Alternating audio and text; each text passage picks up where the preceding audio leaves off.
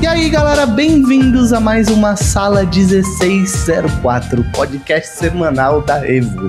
Hoje a gente não vai falar sobre um tema específico, a gente não vai falar com a Gabi, a Gabi não tá aqui hoje, o Rainer também não tá aqui hoje pra gente conversar. Hoje eu trouxe um convidado cabulosíssimo para vocês conhecer. O cara trabalhou muito tempo no Brasil, ele foi para fora, trabalhou em empresas da Oceania, né? Acho que a UETA, Nova Zelândia, Oceania, tá trabalhando agora no Canadá, ele já trabalhou para Blizzard, já trabalhou para várias empresas ao redor do mundo. Ele é um artista de textura, para mim um dos melhores artistas de texturas que a gente tem no Brasil, sabe? Um dos caras com o trabalho mais eclético que a gente tem no Brasil. Esse cara, gente, para quem adivinhar, eu dou 10 reais. Quem não adivinhou, agora eu vou falar, é o Gustavo Gropo. E aí, pessoal, obrigado pelo convite, participar, falar mais um pouquinho e bater uma bola sobre, sobre a nossa área. Então, gente, eu acho que o Gustavo, mano, o maluco trabalha, eu acompanho o trampo dele já tem há muito tempo. Acho que a primeira vez que eu vi seu trampo, mano, foi num fórum, eu não lembro o nome do fórum, mas é um tipo. Não sei se você lembra da época daquele 3D1. Cara, é época do 3D Online, cara, do Marcelo É. Souza. Isso, isso. Né? Eu, lembro, eu lembro que eu vi o trampo dele há muito tempo atrás, quando eu tava querendo começar com 3D. Eu falei, caraca, que maluco cabuloso já. Esse tipo de coisa entrega a idade, cara. Mas entrega a experiência também, pô. É verdade. Saca? E já naquela época eu já achava o trampo dele muito, muito, muito cabuloso, assim. Eu já achava muito foda, porque o, o grupo ele faz um pouco de tudo, né? Você meio- É que é- acho que a, a realidade de todo mundo no Brasil é que todo mundo é um pouco generalista, né? A gente é generalista em várias. É, generalista de natureza, mas acaba se especializando em uma área em algum momento da carreira.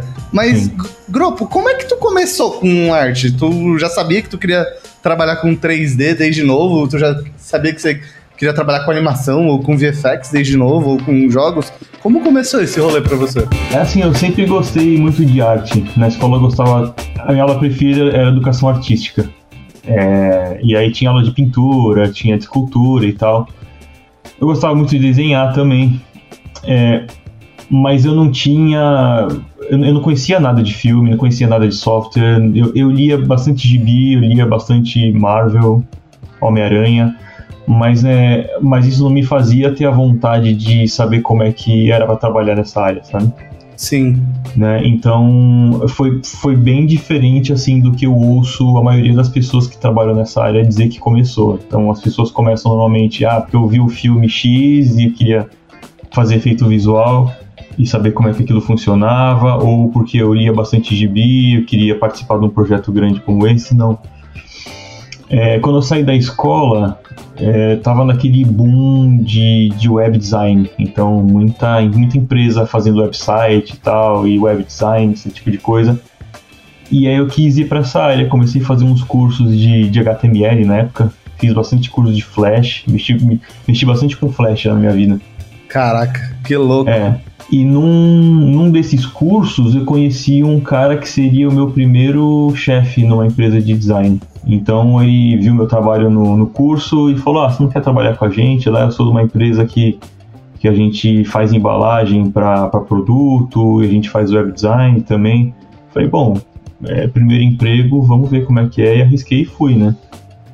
E aí foi aí que eu tive contato com o programa 3D que eu via um dos meus chefes trabalhando e, e modelando embalagem, aí eu via que ele, que ele modelava e no mesmo programa ele colocava uma luz e aquela luz gerava sombra, falava, nossa, nunca vi isso na vida e, putz, quero começar a estudar, É, né? é mágica, né? O 3D tem essa parada meio mágica, cara. né? E aí ele aplicava um botão, ajeitava mais uns parâmetros lá, saía um, um frasco de vidro. E eu nunca tinha visto aquilo. E, e- e voltando um pouco da época que eu, que eu ficava desenhando em casa, e eu tinha as aulas de educação artística em casa, eu sempre quis desenhar e atingir muito hiperrealismo. Sim. Só que eu não conseguia, eu não tinha essa bagagem. né? E eu tinha vários, vários artistas assim de referência. Eu gostava muito de Boris Vallejo, eu gostava da Julie Bell também. É, eu via muito o Hajime Sorayama, que é um ilustrador japonês que é hiperrealista Sim. também. Muito, lia muito aquela revista Heavy Metal também, que tinha bastante Sim. arte hiperrealista. Então eu queria atingir aquilo, mas no desenho eu não conseguia. Eu não sei se é porque eu não estudava o suficiente ou sei lá. E aí no 3D eu comecei a imaginar que aquilo podia me dar o realismo que eu queria alcançar, né? E aí vendo meu chefe trabalhando e, e, e, fazendo tudo que ele fazia no 3D, eu falei, bom, eu vou, eu vou pegar software, instalar em casa e começar a estudar. E aí foi meu primeiro contato com 3D. Desde então não parei, estamos aqui até hoje, né? Então foi basicamente assim que eu comecei. E você é 100% autodidata? 100%. Caraca, tu aprendeu tudo sozinho. Por rolando? Sozinho sozinho com revista, com. Cara, o, o fórum do 3D Online do Marcelo é, é, O Marcelo devia ser canonizado, cara, porque assim, o, o trabalho que ele fez para a comunidade brasileira de 3D foi assim, foi impecável, porque acho que todo mundo, sei lá, da minha idade hoje começou e começou vasculhando o portal dele, porque tinha muita coisa, tinha muito tutorial, muito muito artigo e, e era um espaço de, de troca de conhecimento bem grande. Ah, que foda, que foda. Eu, eu, eu lembro que tinha muita gente, a galera trocava muita ideia lá, né? Trocava pra caramba. E era uma época que, assim, as pessoas, eh, elas compartilhavam mais coisas, as pessoas comentavam mais sobre o trabalho dos outros. Eu lembro de ver posts, assim, com parágrafos e parágrafos de conversa, sabe? É, tinha, é, eu acho que era um... É, é louco, né, como essas coisas mudam, né? Porque nessa época, eu lembro, tipo, eu sempre converso com um amigo meu, o Ivan, que a gente fala, porra, como será que teria sido nossa carreira se a gente tivesse começado no 3D agora? Com essa. Com essa, tipo. Porque hoje existe uma enxurrada de informação, né? Não é só um pouco, é tipo, é muita, muita. Hoje o que, sei lá, o que a gente levou 10 anos para aprender, provavelmente muita gente hoje aprende tipo, de coisas técnicas, em um ano e meio, dois anos. A gente ia caçando, né? Uma coisinha aqui, uma coisinha ali. Era muito mais lento, nada era mastigado pra galera, né? É, e essa época não tinha nem YouTube, né? Não tinha essa, é. essa, essa demanda de vídeo que tem hoje, que você só digita um tema no YouTube e ele acha trocentos vídeos É, tu fala, quero modelar um castelo, ou uma, eu quero fazer uma nuvem. Tem 100 é. vídeos sobre nuvem, sabe? Nossa, tipo, é, tem... é, muita informação. Mas acho que também muita informação acaba confundindo, né? Então acho tem. que assim, tem que ter um trabalho maior de filtro hoje. De saber de onde você aprender, né? De saber é, de onde tirar as é. coisas. E no começo, quando você tava, tipo, estudando, fazendo as paradas, tipo, tu tava focado mais numa abordagem. Como você saiu, tipo, de começar a estudar para começar a trampar pela primeira vez com 3D, sabe? Quando as suas ideias viraram um portfólio e isso te deu de alguma maneira uma perspectiva profissional de falar tipo, caraca, eu posso trabalhar com essa parada. Sim, é, isso foi que ano? Foi isso foi quando eu trabalhava nesse estúdio foi 2001. É, aí eu fiquei até 2002 para 2003 nessa empresa e aí estudando também, né? Mas lá eu, não, ainda não consegui realmente mexer profissionalmente no 3D. Eu ainda fazia muita coisa 2D, que era de editoração e, e mexia muito com Flash nessa empresa também. A gente fazia alguns, alguns websites em Flash também. Mas o trabalho realmente é, dedicado em 3D foi em 2004, que daí eu fui trabalhar num... Era um estúdio bem pequenininho, que ficava dentro da Universidade de São Paulo. E, e a gente dentro fazia... Da USP, é. Caraca, e aí a gente fazia muito CD-ROM e muito, muito artigo para para ciência, relacionado à ciência. Uhum. Então, os, alguns clientes eram a Agência Espacial Brasileira, Instituto de Pesquisas Meteorológicas e tal. Que e aí que eu consegui pôr mais em prática o 3D, porque daí eu comecei a modelar nave espacial, comecei a modelar é, coisa atmosférica, foguete, satélite, esse tipo de coisa, tudo para fazer CD-ROM para essas empresas. Nossa, que louco, que louco. É, e aí eu consegui aprender mais porque tinha que fazer na marra, né? É tipo, alguém precisa de um bagulho, faz. Só vai. É, então, era pra valer. E como, a gente, como o estúdio era bem pequenininho, tinha, sei lá, era meu chefe e mais quatro pessoas, né? Todo mundo estagiário. Então, só, só tinha eu que fazia 3D, então tinha que pôr a mão na massa e resolver, né? Não tinha muito como fugir do rolê, né? Não, não. Então esse foi o primeiro trabalho para valer. E como você acha, tipo, uma parada que eu acho muito doida, que a gente conversa com muita gente que tá como. tá começando a estudar ou que tá estudando há algum tempo, é que a gente sempre fala que, tipo, a experiência de trabalho, você conseguir entrar no estúdio e você ser pago, nem que minimamente para você conseguir, tipo, ter uma experiência que te force a estudar e evoluir é muito válida, né? É, eu acho que é, na verdade, aqui é eu acho que é a melhor de todas, porque porque acho que é diferente você estar tá numa sala de aula e alguém te falando é, e te dando meio que não não de mão beijada, é, mas você tem um suporte. É diferente de você não ter ninguém e você vasculhar suas próprias coisas. Eu acho que no meu caso, eu, eu acho que eu fixei mais esse tipo de coisa, sabe? Sim. E procurar e eu chegar na minha solução e, e, e, ser a coisa de tipo, se eu não fizer, ninguém vai fazer. Então Sim. isso eu acho que dá mais bagagem. Porque você acaba não, acabava não indo pela solução dos outros, você ia pela sua, né? sim, sim, as soluções é. da parada, né? É. Porque de certa forma, quando alguém te fala fazer alguma coisa, você meio que pega os vícios dessa pessoa. Né? É, total. Ah, essa pessoa falou que é assim, então vou fazer desse jeito. É, não posso fazer daquele outro jeito, né? É. é, E me diz uma coisa, ah, nesse momento tu tava basicamente meio que generalista. Era generalista, porque eu fazia desde modelo até textura, até render, até se tivesse algum efeitinho para ir junto, tinha que fazer também. Caraca. Uma animaçãozinha ou outra também, bem de leve, bem básica. Assim, animação sem rigging, sabe? Então. Uhum. Só agrupava tudo e fazia tudo se mover. Agrupava, girava, se movia e tá pronto. É. é. Nem abria as curvas, né? Nossa, nada. Vai com easy, easy, out, tudo. Já era, né? É. É, e depois desse estúdio, teve algum momento que você começou a, a ver, tipo, ah, eu preciso direcionar meu portfólio para algum lugar? Ou eu preciso começar a fazer algo mais específico? Qual foi sua experiência depois dele? Tipo, como que a sua visão foi evoluindo, assim, sabe? De aprendizado. Você tinha alguma parada que você olhava nessa época?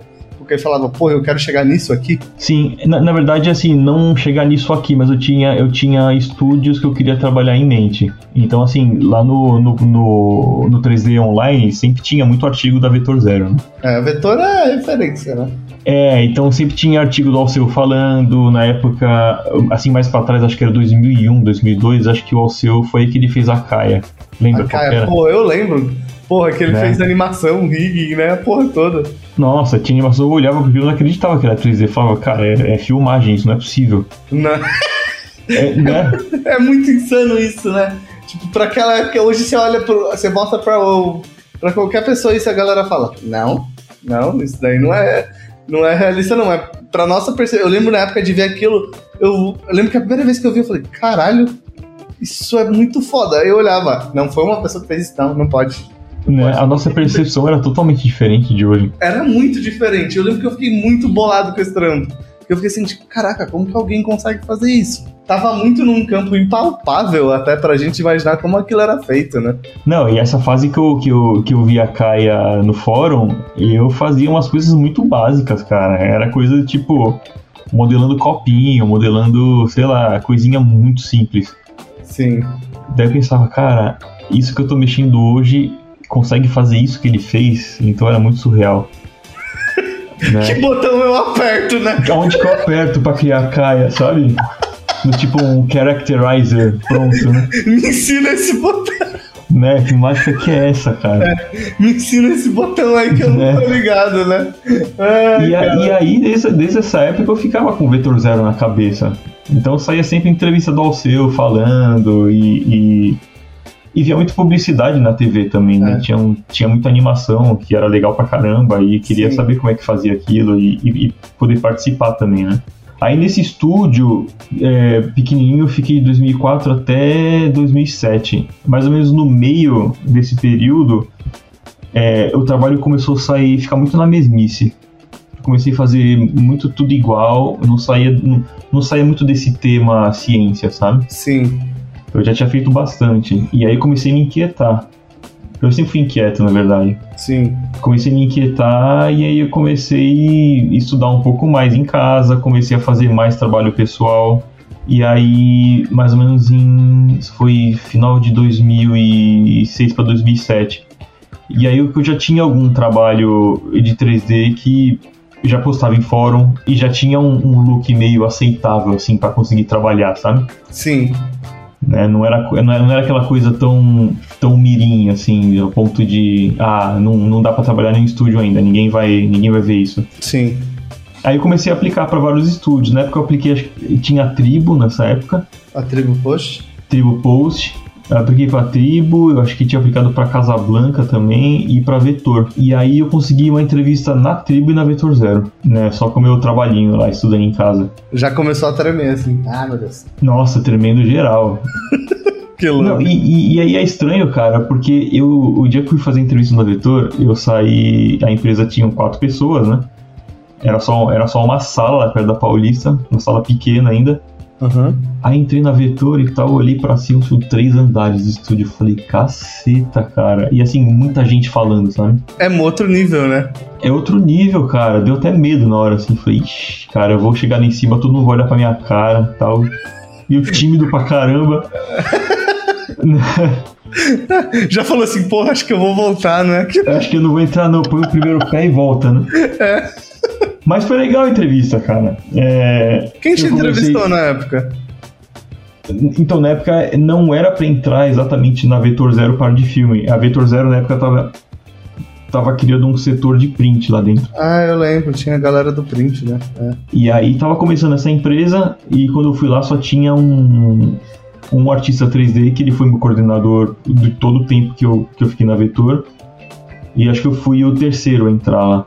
Então eu fiz essa entrevista, rolou tudo certo e aí me contrataram pra ser meio que o braço direito desse cara que era meu coordenador. Aham. Né? Então era pra fazer mais objeto, fazer um pouquinho de, de render aqui e lá, porque eu já mexia com V-Ray também. Então era uma pegada meio generalista. Era não generalista porque nem chegava em animação, né? Como o trabalho era pra print. Mas assim, era do modelo até a luz final, né? Que é cabuloso também, né? Porque print tem um bagulho de do olho pro detalhe no print que é muito mais insano do que no, na animação, né? É, porque vai ser tudo renderizado em alta, em alta resolução, né? É tipo, esses dias eu tava conversando com um camarada é, sobre, sobre essa parada de cliente print, assim. E, tipo, Sim. a gente faz os trampos, aí os clientes falam assim, ah, eu tô ca- calculando os DPI aqui, e eu acho que você vai precisar renderizar em 30k.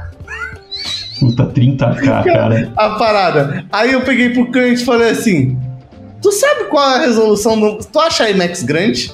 Aí ele falou: Acho. Tu sabe qual é a resolução de um filme que passa no IMAX? Aí ele, ah, deve ser muito alta. Aí eu falei assim, ó, no máximo 4K, mas na grande maioria é um DCP de 2K. Nossa senhora. Aí o cliente ficou muito bolado assim. Eu falei, ó, relaxa que eu vou fazer um render de 4K pra você e você vai fazer o que você quiser com essa merda. É, né? Exato. Pode falar, cara. Na Vetor a gente fazia uns trabalhos que chegava. Às vezes era trabalho que era pra fazer um adesivo que ia embalar um caminhão inteiro. Que aí a gente tinha que, tinha que fazer imagem em, cara, em quase 30k mesmo. Porque era gigantesco. Por, por, por mais que o DPI de um adesivo desse reduza, mas a imagem tem que ser grande ainda, né? É, você precisa de muita. É porque tem aquela parada do, das impress... da impressão também, né? De como Tem impressão, imprime. É, de como. Porque é aquela parada de partículas por milhão, né? Da impressora. É, precisa de nossa, muita cara, quando eu fiz esse tipo de coisa. É. Quando eu fiz esse tipo de coisa é muito arcaico pra mim, cara. Nossa, é muito no passado isso. É. Mas existe ainda, né? Não, existe, existe, existe. É. Ainda, ainda existe pelas paradas. Mas a maioria dos clientes não precisa disso. Nove- 90% deles não vão fazer, não vão embalar um caminhão. Os caras querem fa- fazer um bagulho simples. É, posso ser sincero, assim, de uma coisa é sobre publicidade com você? Eu acho que, assim, metade do que diretor de arte pede realmente não precisa, cara. É, exato. Eu exato. vejo que, assim, no tempo que eu fiquei na Vetor, quanto trabalho extra a gente fez sem precisar. É, mas é muito cabuloso isso. Porque eu tô É, sempre é, falando é. pro cliente assim: você não precisa disso. Pois é. Mas vai falar, né? É. Vai falar, os caras já ficam putos, né? É, então. É. Mas, mas eu acho que é. E, e essa experiência na Vetor, quanto tempo você ficou lá? Tipo, você saiu de print pra animação, você ficou sempre em print? Como foi essa sua jornada lá dentro? Na Vetor foi sempre em print. Foram quase nove anos, né? Caralho, nove anos, mano. É, foi 2007 até 2015 eu saí. Tu platinou lá, né? Tu... Foi. Quanto você, tipo, cresceu dentro da Vetor, tipo, em termos de aprendizado, sabe? Tipo, você entrou meio que fazendo tudo em print, mas ao mesmo tempo, tipo, tua cabeça foi mudando pra, não, eu quero me desenvolver mais na parte de textura, ou você ainda fazia um pouco de tudo mesmo? Tipo, estudando personagem, cenário, o rolê todo. Porque você faz tudo, né, Bro? Sim. Eu, eu, acho que a Vetor, na verdade, assim, como eu sempre fui autodidata, eu acho que a Vetor eu considero a minha primeira escola, porque me deu muita bagagem. É, o, o Marco Samia, que era meu coordenador lá, o cara era uma bíblia de 3D Max. Era impressionante. Do, tipo, a gente tava em 2007, o cara mexia em Max desde 1991, eu acho, sabe? Que? É, o cara é uma bíblia. E, e, até hoje, sabe? Então, assim, tudo que eu. Basicamente, o que eu sei hoje, o que eu me aprimorei é, é devido a ele, sabe? Que foda, que foda, que foda. E ele, e, e ele sabia muito, cara. Então, ele fazia umas engenhocas, assim, em 3D que você desacreditava. E tudo no Max. É tipo, a galera, os generalistas mais cabulosos são os generalistas do Max, né? Não o tem. cara é aquele generalista raiz, que o cara. Ele extraiu o máximo do programa, ele fazia milagre com aquilo. Então a gente sentando lá, a gente acabava vendo como é que ele fazia e ia, ia aprendendo aos poucos, né? Sim. Mas assim, o, textura, a coisa foi meio que. Foi meio que pendendo pro meu lado, sabe? Então eu cheguei já modelando umas coisinhas meio básicas e tinha que fazer textura. Tinha que fazer material e tal. E como eu sempre quis, eh, nessa onda de atingir realismo, acho que eu comecei a focar mais nessa parte de, putz, como é que eu posso que textura que eu consigo colocar aqui que vai deixar isso mais realista, né? Como é que eu posso fazer um material para que ele pareça mais realista? Como é que eu posso iluminar para que fique mais realista? Então, naturalmente foi eu fui encaminhando para essa parte de textura e look dev. E é muito doido que você pegou, tipo, dessa época você falou que ficou de 2007 até 2015? 2015. Que é louco que você pegou uma transição muito grande nessa parte de look dev, né? Porque, tipo, porra, mudou muita coisa, né? A gente saiu de ter que iluminar por fakeosity, botar um monte Foi. de luz para rebater para chegar no ray tracing. A gente saiu de fazer textura no Photoshop e usar o body, body paint, que era travado pra porra, pra ter o, o mar, paint, é. o substância, a porra toda, né? Nossa, tinha uns livros, cara, tinha uns livros de iluminação antigos que ensinavam a iluminar umas cenas que tinha quase 200 luzes. Exato. Você ia duplicando, tipo, um monte de área light é, pra fazer é. uma HDR, pra iluminar é. como um HDR, né? Nossa, e demorava pra cacete pra renderizar, cara. Nossa, era uma eternidade aquilo. Era tipo, eu lembro. Cara, eu, eu, por isso que eu falo pra galera, gente, as paradas estão muito da hora pra todo mundo aprender, tá? Tipo, muito massa, porque hoje Sim. você pega no Blender lá, ou no Maya, ou no V-Ray, tu bota uma bola com um vidro com refração, ah, é. um minuto qualquer software renderizava. Quando eu comecei, Sim. tu botava, era tipo 5 horas pra Nossa, fazer um render cara. de 320, assim, de resolução por cento e pouco. É, põe aí, vai tomar um café e volta depois. É, né? exato. Então, o aprendiz, essa parada do tempo de, de render desacelerava muito o nosso aprendizado, né? Porque a gente demorava muito tempo para ver o resultado final daquilo que a gente estava querendo executar, né? Sim, é. E hoje até esse lance, por exemplo, que é mais complicado para quem está começando, de entender esse lance de gama e cor e tal, hoje os renders já estão todos tá tudo embutido já, né? Então é. é, o mínimo que você tem que setar de parâmetro para conseguir ter um equilíbrio de cor, ter cor correta no render. Então na nossa época era tudo na unha, né? Não, tu botava uma luz quente, cagava a cena nossa, tá Cagava os valores tudo da textura. É. Tu falava assim, o que que eu fiz? Naquela época eu nunca tinha falado de um setup, eu tinha ouvido falar de um setup neutro de luz. Né? Só ia fazendo do jeito que dava. Aí tu botava uma luz, caralho, mudou a cor tudo. O que que eu fiz? É, era bola pro mato, cara, não tinha é. tanta coisa. Joga pro Photoshop, corrige essa cor de novo lá dentro, exporta uma máscara e já era, né? É, mas é basicamente o que a gente fazia no print era isso. Quando a gente começava a encrencar muito no 3D, a gente tá tomando muito tempo aqui tentando resolver. Ah, passa pro pessoal lá de Photoshop que eles dão um jeito. Saquei, que doido. Né? Então, essa era meio que a vantagem, assim, de trabalhar no print. No vídeo já não dá pra fazer isso, né? Não é, Sim. não é exatamente tudo que você consegue corrigir em comp. E uma coisa muito doida, a gente tava falando um pouquinho antes aqui, tipo, você tava falando que você tava numa outra empresa agora, um tempo atrás, e que tu aprendeu muito, e eu acho muito doido isso, tipo... Porque aprendizado é um processo infinito, né? A gente tá sempre aprendendo a desenvolver nosso olhar, a desenvolver Tipo, o jeito que a gente vê as coisas, o nosso processo tá em constante mudança, né? Tipo um, é tipo um artesanato que a gente tá cada vez aprendendo uma abordagem diferente. É, um jeito você vai lapidando até o né? final da vida, né? É. Exato. E, tipo, nessa, nesse momento, tipo, que você tava na Vetor, que você começou a ir mais fundo nessa parada de textura, de luz e de shader, o que, que você sentia que mais faltava no seu trampo, assim? Porque eu, pelo menos nessa época, eu sempre tinha uma parada muito de. Caraca, como é que os caras fazem lá fora? Como é que os caras resolvem os bagulhos? Será que a gente tá resolvendo do jeito, entre aspas, certo? Saca? Será que eu tô fazendo as paradas do jeito certo? Eu, eu acho que quando, quando eu comecei a, a, a encaminhar mais para textura, eu acho que faltava, na época, um, um software que eu conseguisse texturizar em 3D, sabe? Sim. Sem ter que fazer textura no Photoshop e passa, salva a imagem, passa pro 3D, não ficou bom, volta no Photoshop e, e volta pro 3D de novo. Esse vai e volta era muito cansativo. Né? Então isso faltava. E eu acho que no Brasil, de forma geral, sempre faltou pipeline. Em que sentido você diz a pipeline? De estar tá mais estruturada? De estar tá mais estruturado, é. De, do, do trabalho de cada profissional tá mais amarrado. Não essa coisa do tipo. Ah, Joga os arquivos um... lá pra pasta. É, joga lá e renomeia com qualquer nome, do tipo arquivo final 1, final 02, final 03, final Sim. agora vai, sabe? Final, fé em Deus. É, então. Então acho que falta isso. Eu não sei, eu não sei hoje como é que tá, porque é, eu já tô cinco, cinco anos sem trabalhar no Brasil. Quase. Sim. E eu não sei como é que tá essa, esse investimento hoje no Brasil em agência, é, em, no mercado de publicidade, se tem hoje engenheiro dedicado fazendo isso, pipeline, para facilitar o trabalho de todo mundo, né? Então acho que é. isso fazia bastante falta. Total, total, E que, assim, aqui fora o mercado não funciona sem isso, né?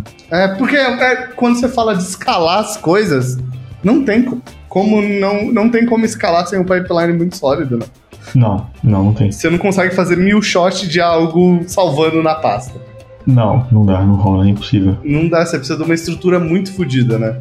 Né? Então acho que assim, publicidade no Brasil naquela época era meio bola pro mato, assim, tipo, Sim. vamos chutando aí e vamos terminar, né? Até 2015 você tava no Photoshop? Até 2015 tava no Photoshop. Texturizando no 2D ainda.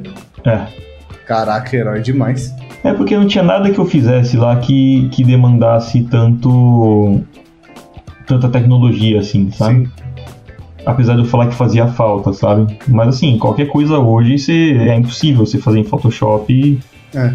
e, e, ficar salvando e voltando, salvando e voltando. Você tem que. O processo de textura tem que ser assim, você tem que texturizar em cima daquilo que você tá vendo. É. Não, é. total. Você não pode perder o contexto, né? Não. não. É. Às vezes eu vou dizer que eu abro o Photoshop e faço umas gambiarras. Ele ainda ah, salva a vida em muita tem. coisa. Sempre tem. E sempre tem uma coisinha que vai ser na unha no final. É. E, né? e, e, tipo assim, beleza, você tava aí, você, tipo, tava texturizando a maior parte dos seus trampos no Photoshop, você desenvolveu muito seu olho, sua habilidade, a sua velocidade, né? Que tem um bagulho do Brasil, é que a gente sempre fica muito mais rápido por causa Sim. da natureza da publicidade, né? Do trampo de publicidade. Quando que você começou, decidiu falar assim, tipo, não, beleza, agora eu quero levar meu trampo para um outro nível, acho que eu preciso aprender um software de textura 3D, tipo, você se interessou por sair desse mercado e ir para outra parada, ir para fora? É, 2015, quando eu saí da Vetor, na verdade eu saí por uma questão mais eu, é, eu, vou dizer ideológica, na verdade, né? Porque publicidade sempre me incomodou. Sempre me incomodou o fato de das, de empresas e, e, capitalismo querer vender tudo a todo momento e vomitar tudo em todos é. por dinheiro, sabe? Concordo, né? é o que mais me incomoda em publicidade também. Né? Então eu falo assim, tipo, não é, não é onde eu quero trabalhar, sabe? Não é o princípio que eu quero levar para minha vida. Não, é a semente que eu, não é a semente que eu quero plantar, né? É, tipo isso. Né? Então tava me incomodando muito. Esse tipo papinho de diretor de arte, essa coisa muito. É, falava que eu vou usar. De agência de publicidade, essa coisa muito glamurosa que eles acham que tem, sabe? Sim. Então eu não vou muito de acordo com isso, né? Então, assim, esse incômodo me fez pedir demissão da Vetor e, e, e tentar outra coisa, né? E qual foi o plano? Então, antes, antes de sair da Vetor, mais ou menos tipo um ano, um ano e meio antes, eu já estava inquieto, começando a aplicar para estúdio fora. Mas assim, não dava certo porque acho que não estava pronto ainda, sabe? Né? Então eu fazia entrevista, não ia bem em entrevista e, e aí continuava fazendo trabalho pessoal e aí hum, também não ficava bom a ponto de ser contratado fora do país, porque é muito difícil, assim, fora do país alguém te contratar. Né? Porque ela tem que te levar para outro canto do mundo. É, né? tem todo esse trâmite de visto e burocrático e tal. Né? Mas aí o que, que aconteceu? Eu, eu decidi pedir demissão e aí tirar um ano. Inicialmente eu ia tirar seis meses para ver como é que era morar fora. Né? Então eu fui, eu com minha esposa a gente combinou de vender umas coisas em casa, vender um carro e pegamos o dinheiro e aí fomos morar seis meses em Los Angeles. Que louco, que da hora, É. que foda. Eu falei, vamos ver como é que é morar lá. Se se for legal, a gente continua com a ideia. Se a gente não gostar, a gente aborta e fica no Brasil mesmo. E foi aí que eu tive com, o primeiro contato com o Mari. Que daí eu fui fazer curso de Character Texturing Shading na Nomon. Que doido. Né? Foi a primeira Minha- vez que você pagou um curso. Foi a primeira vez. foi. Quantos anos depois? De- Desde que eu abri o 3D, que foi em 2000, é 14 anos. Caralho, 14 anos depois, que maluquice. Que doido, 14 anos foda. depois. Foda demais. Então, assim, eu senti a necessidade de trabalhar em algum projeto diferente do que era no Brasil, sair de publicidade Uhum. e também, sei lá, aprender novas tecnologias, né? Porque eu acho que eu tava defasado, né? Sim. né? Ao, ao mesmo tempo que a Vetor foi uma escola, no final ela ficou uma zona de conforto que eu não tava evoluindo tanto mais. Saquei, saquei. né? Então, assim, a Vetor tinha um salário bom, dava uma qualidade de vida boa pra gente, tinha uma qualidade boa de vida no Brasil também, mas faltava essa, essa, essa questão de aprender mais, de me especializar na área. Entendi. Então foi isso, a gente decidiu experimentar seis meses pra ver como é que era, e no final a gente adorou morar fora. Foda. Né? E aí foram seis meses que a gente foi estendendo porque tava gostando e acabou virando um ano. Que louco. que a gente ficou um ano no total e pô, achamos muito bacana, muito legal ter contato com outra cultura e, e ver, expandir horizonte e ver, ver coisas diferentes, né, do que a gente estava vendo, sair um pouco da mesmice. E como você saiu da, dessa experiência de estar morando fora, tipo, pra entrar no seu primeiro trampo, assim? Foi muito pelo. Você acha que você aprendeu muito na, com a experiência da Nomo, com o curso?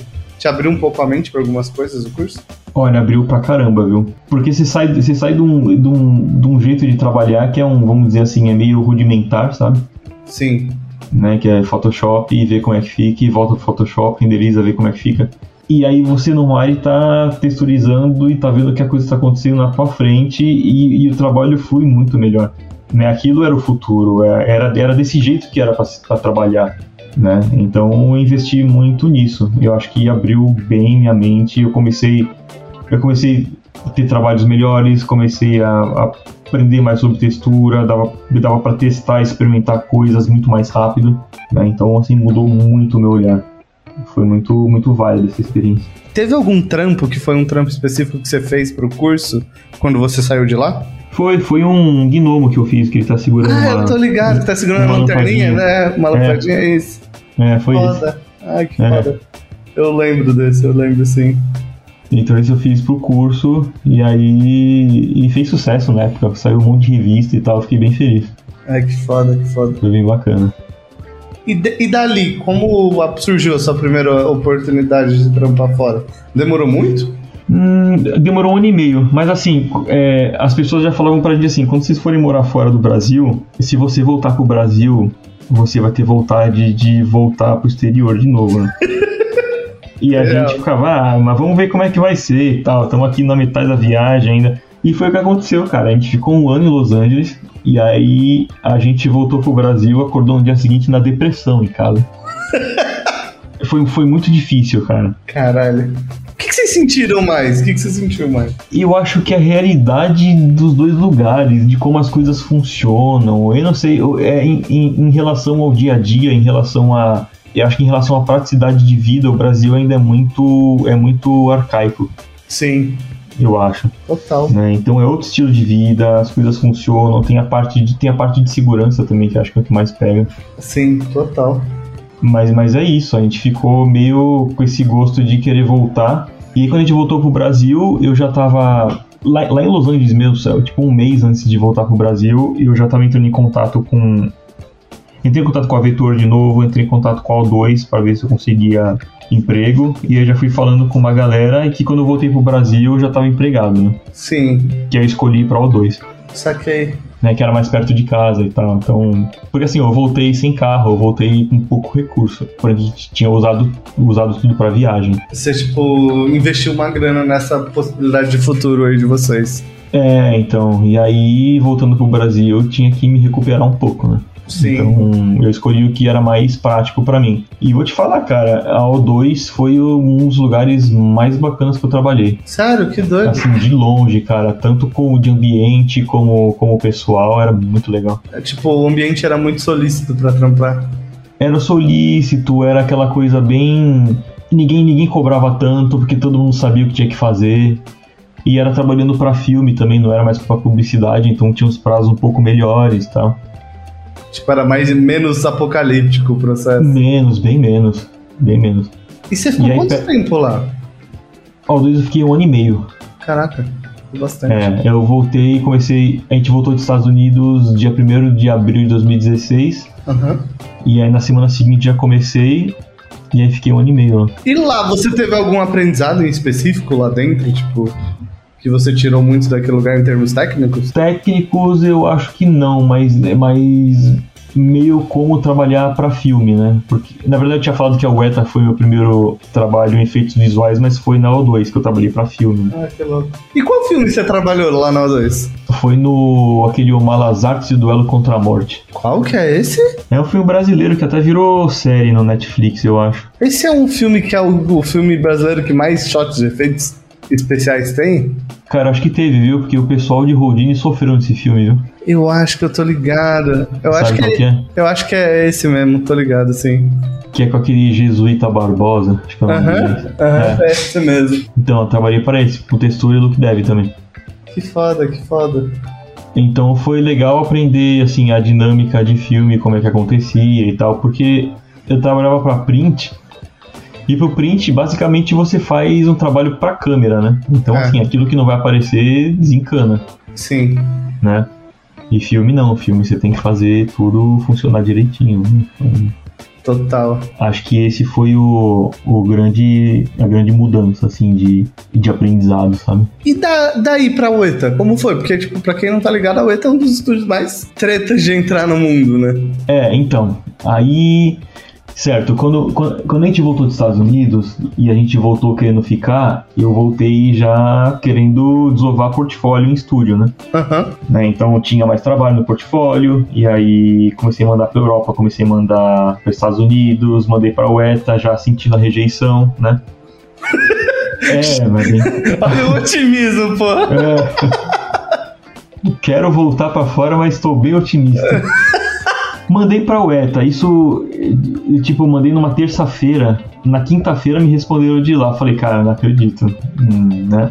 Muito rápido. E aí querendo marcar uma entrevista. Ah, a gente viu seu portfólio, tem uns trabalhos muito legais e tal. A equipe de textura quer entrar em contato com você. Aí fiz entrevista, perguntaram uma cacetada de coisa técnica e tal coisa assim pertinente ao trabalho que eu tava fazendo e não rolou dessa vez. Só que assim, não rolou, mas a, a recruiter ela mandou um, um outro e-mail para mim dizendo: Olha, o seu portfólio não deu certo dessa vez, mas o seu portfólio vai ficar com a gente aqui. E quando tiver alguma outra vaga disponível que se, que se adeque com a sua experiência, a gente entra em contato, né? Sim. Mas, cara, isso nunca aconteceu. Todo mundo, a minha vida inteira, que falou esse tipo de coisa pra mim, eu tô esperando até hoje me responder. Isso nunca aconteceu. É aquela coisa, seu portfólio vai ficar aqui, mas ele vai pro lixo, sabe? Sim. Né? Então, já desencanei, né? Continuei trabalhando no O2, mais ou menos, o filme, o filme ficou pronto em, em junho, julho de 2017. Né? Então, mais ou menos no finalzinho, assim, Aí, de repente, eu em 2017, eu recebo um outro e-mail da UETA perguntando se eu tinha disponibilidade para fazer uma entrevista e qual que era a minha disponibilidade para ir trabalhar lá. Eu falei, Caralho. caramba, então esse lance do portfólio, dele, meu portfólio ficar guardado com eles dá certo mesmo, sabe? Ficou guardado mesmo. Ficou né? guardado mesmo, era verdade, sabe? Eles não mentiram pra mim, né? Não mentiram, cara, não me iludiram, né? É. Eu falei, bom, tenho, eu tenho disponibilidade, dá pra fazer entrevista. E aí a entrevista foi mais no sentido de saber se eu, se eu tava disponível e quando que eu poderia começar, sabe? E se eu tinha algum trabalho novo para mostrar. Tinha mais algumas coisas que eu tinha feito. E aí rolou, dessa vez rolou. Então eles já sabiam, já tinham é, conhecimento do meu trabalho e voltaram em quem que eles já conheciam, né? Caraca, que loucura. E aí rolou, e, e, assim, foi muito rápido, cara, que eu desacreditei. Do, do dia que eu fiz a entrevista até eles darem a oferta e até eu viajar pra Nova Zelândia foi mais ou menos um mês e meio. Nossa, que maluco! Foi muito doido, cara. Que loucura! Foi, tudo virou meio de perna pro ar, sabe? E tipo, tu não foi pro Canadá, né? Tu foi pra fucking Nova Zelândia. Que é, outro, é. que é outro rolê, né? É, então.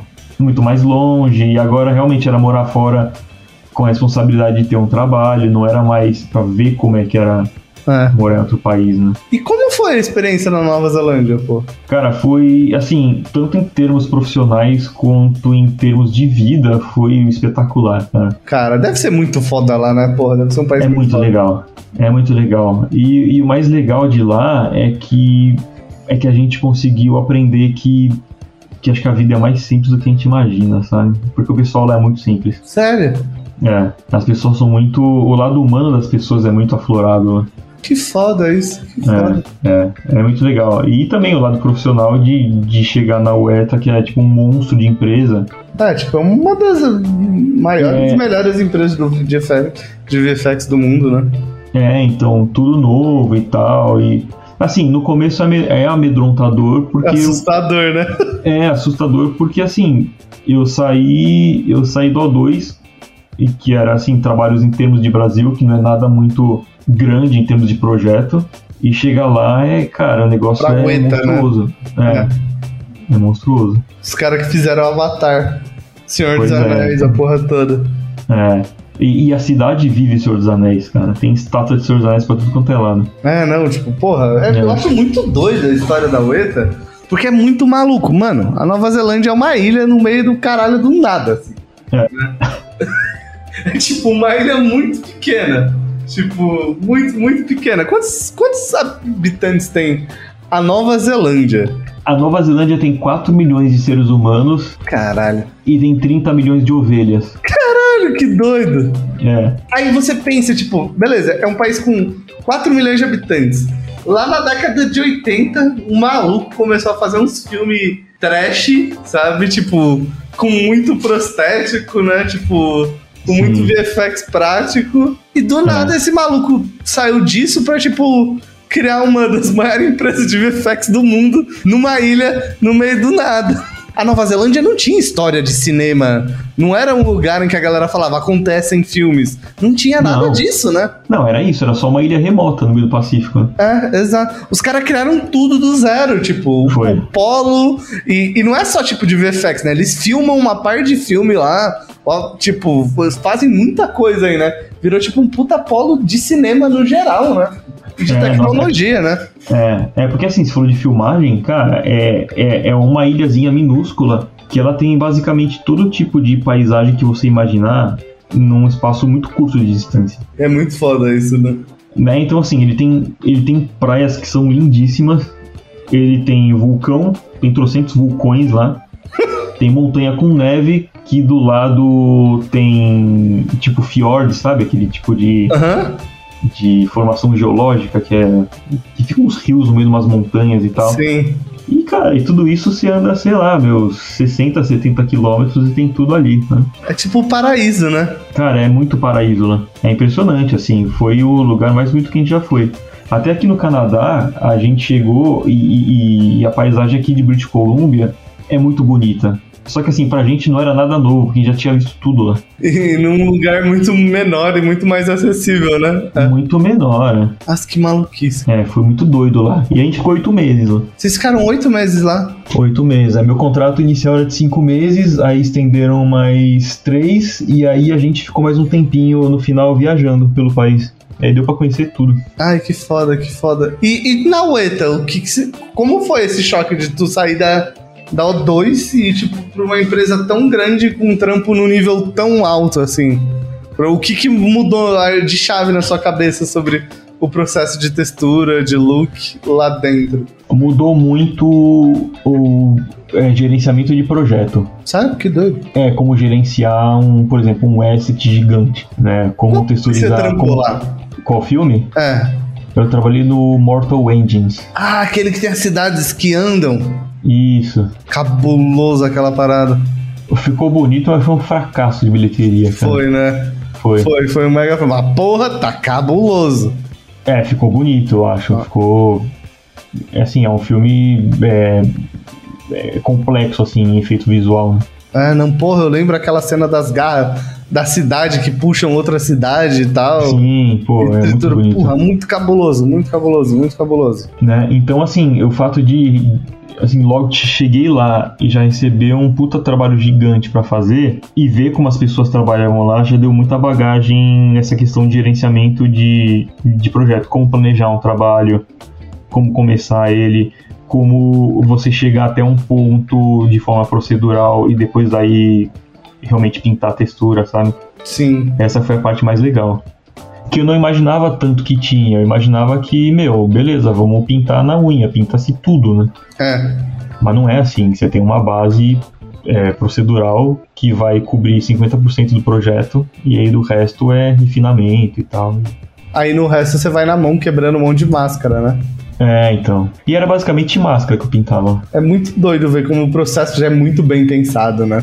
Sim, sim. A gente acha que os caras chegam, pintam tudo na mão, bakeado em um layer só. É, mas não. Mas, não. Cara, foi- se fosse pintar tudo na mão daquele filme, ia demorar uns 20 anos pra fazer o filme. É. É muito cabuloso isso, é muito cabuloso. E é muito doido da Ueta, porque eles são os criadores do Mari, né? Que foi, tipo, meio que uma Sim. revolução no mundo da textura, né?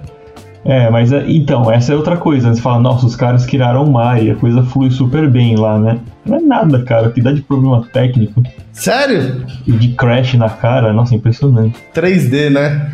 É porque é muito grande, cara. É. Tinha, tinha assets que eu vi o pessoal tava fazendo que tinha, tipo, meu, quase mil jeans. O quê? É, mil. Mil, mas de quantos K? É de 4K tudo. Caralho, mil Jin? É. Nossa, eu não sabia.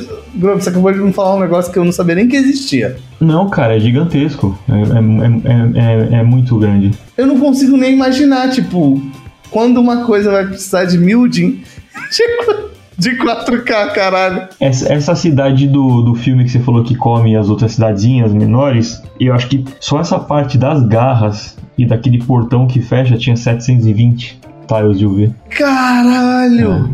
Nossa, só o trampo pra organizar essas UV? Não, os modeladores eles ficam tipo semanas só, né, só em UV. Nossa senhora, eu já imagino a morte que não deve ser isso. Nossa, jamais que eu seria modelador lá, cara. Nunca. Não, cara, tem amor próprio.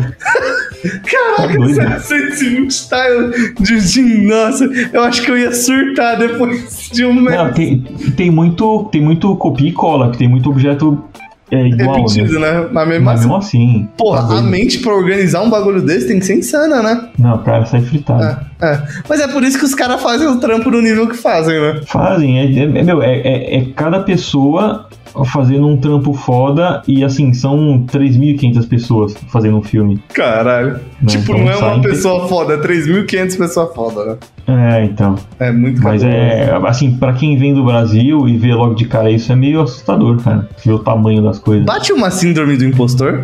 Ah, síndrome impostor pra quem trabalha nessa hora é diária, né? Porra. Eu tava, né? eu tava falando com uma amiga minha, a, Má, ela é compositora da Ueta. E ela fala, mano, às vezes eu tenho que me dar um save check, assim, falar, cara, tá tudo bem, tem muita gente muito boa aqui. Essa empresa é muito fora da curva. Que ela tava falando que, tipo, a galera é boa em outras empresas. Só que ela falou que lá o nível é muito insano. Tipo, é, É. mu- é todo mundo é muito bom. É muito, Não, muito, é muito cabuloso. Tipo, é Isso um é nível muito acima de todos os estúdios, assim, tipo. Já ela tá falando que gente que é supervisora em outros estúdios geralmente entra num nível de entrada lá, sabe? Sim. É muito maluco isso, achei muito insano. Mas é isso, cara. É muita, é muita gente boa fazendo o mesmo projeto, então dá super certo, sabe? No final tudo fica impecável. Tudo fica espetacular. Fica.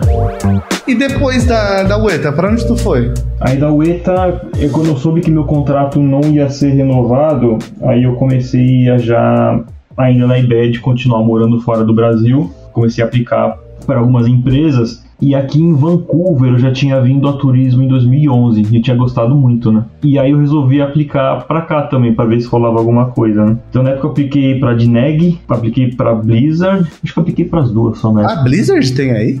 Não, não, a Blizzard eu apliquei para Irvine. Ah, saquei. É. E aí quem me respondeu, as duas me responderam. Para Blizzard eu, para Blizzard eu apliquei, apliquei para uma vaga de Environment Modeler. Uhum. E para Dineg foi para Look Dev Textura. As duas me responderam. Para Blizzard eu fiz um teste é, de arte para eles, de modelagem, mas que no final não deu certo também. E aí a Dineg me contratou. Então, assim, da Nova Zelândia a gente foi pro Brasil para ficar uns dois meses para ver a questão de documentação. E daí, depois desses dois meses, a gente veio pra cá. Ai, que vim doido. Pra, vim pra Dineg, pra um contrato de oito meses. E tu trampou em qual filme, né, Dineg? Dineg eu trabalhei no Alita, trabalhei um pouco no Venom. Como mais que eu trabalhei? Alita, Venom. Trabalhei pra bastante é, série da Netflix. Trabalhei pro The King, Ah. trabalhei pro The Boys. Que foda, fez muita coisa. É, eu trabalhei para uns, pra uns pitches também que não saíram. Trabalhei para um pitch do Dune também, mas um, um trabalhinho de três dias. Saquei, que louco. É, Dune era um trabalho que eu queria ter feito, viu? Putz. Não, esse é tipo meu filme sonho na vida, que quando saiu eu surtei. Nossa, Dune é fantástico, cara. Foi Se eu tivesse fantástico. tido a oportunidade de trabalhar nele, Zerava a mais- vida, né? acho que ia ser mais feliz hoje. E como foi a experiência na Dineg? Eu sei que o pipeline deles é, é bem diferente, né? Tipo, eles trabalham de uma maneira. Eles usam. Eu não sei se na época que você entrou eles estavam usando aquele. Como é o nome do software? Eu esqueci. Esqueci o nome dele. É o Clarice. O Clarice, acho que eles usam lá ainda. Eles usam ainda, né? É. Usam, né? O pipeline Mas dele. na, Dineg, na- mas na Dineg eu acabei fazendo só textura. Ah, Nem chegava perto do que deve. Não chegava perto do look. Que louco. Não. E, e uma coisa, tipo, uma parada que eu acho muito doida é que, tipo, é maluco isso. Mas eu fico pensando, es- são duas coisas que andam muito associadas uma com a outra, né? É, eu acho sempre que tem que ser junto. O mesmo artista tem que fazer o look dev do que ele tá texturizando. Eu acho, tipo, é um bagulho que meio que pra mim eu não consigo entender isso ser separado, sabe? Alguém fazer textura e alguém fazer shader. É, pra mim nunca fez sentido também dividir essas duas coisas. A não ser que o cara tenha que programar um bagulho muito apocalíptico e tal. Aí ok, mas. Assim, quantos são os casos em que isso acontece, né? É, na UETA era só textura também.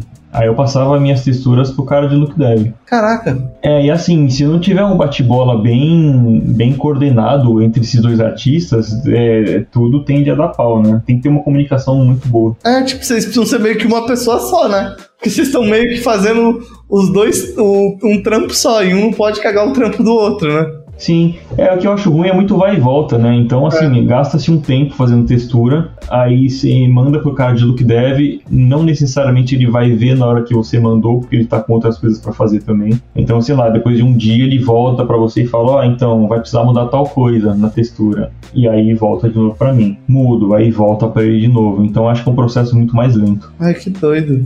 E, É. na, e na Dineg em específico, teve alguma coisa específica que você acha que você aprendeu muito estando lá? Cara, eu, eu, eu, não, eu não queria falar desse jeito, porque é um podcast aqui, mas, cara, de longe a Dineg foi o pior lugar que eu trabalhei, né?